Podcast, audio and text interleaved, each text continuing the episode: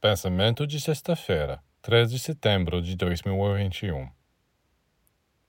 O verdadeiro discípulo aprendeu a subir e descer.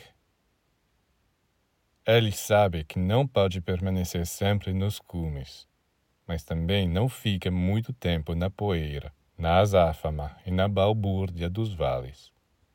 Ele sobe, ele desce. Sobe, desce descer e demonstrar amor. Subir é buscar sabedoria, estudar, meditar, rezar. Não é bom estudar sem descer depois para ajudar os outros com os seus conhecimentos. Devemos nos acostumar a adotar este duplo movimento. Os ascetas, os eremitas, os solitários que fugiram para as cavernas ou para os desertos, nem sempre resolveram bem este problema tampouco aqueles que nunca subiram ao topo, ou seja, que nunca sentiram a necessidade de uma vida espiritual.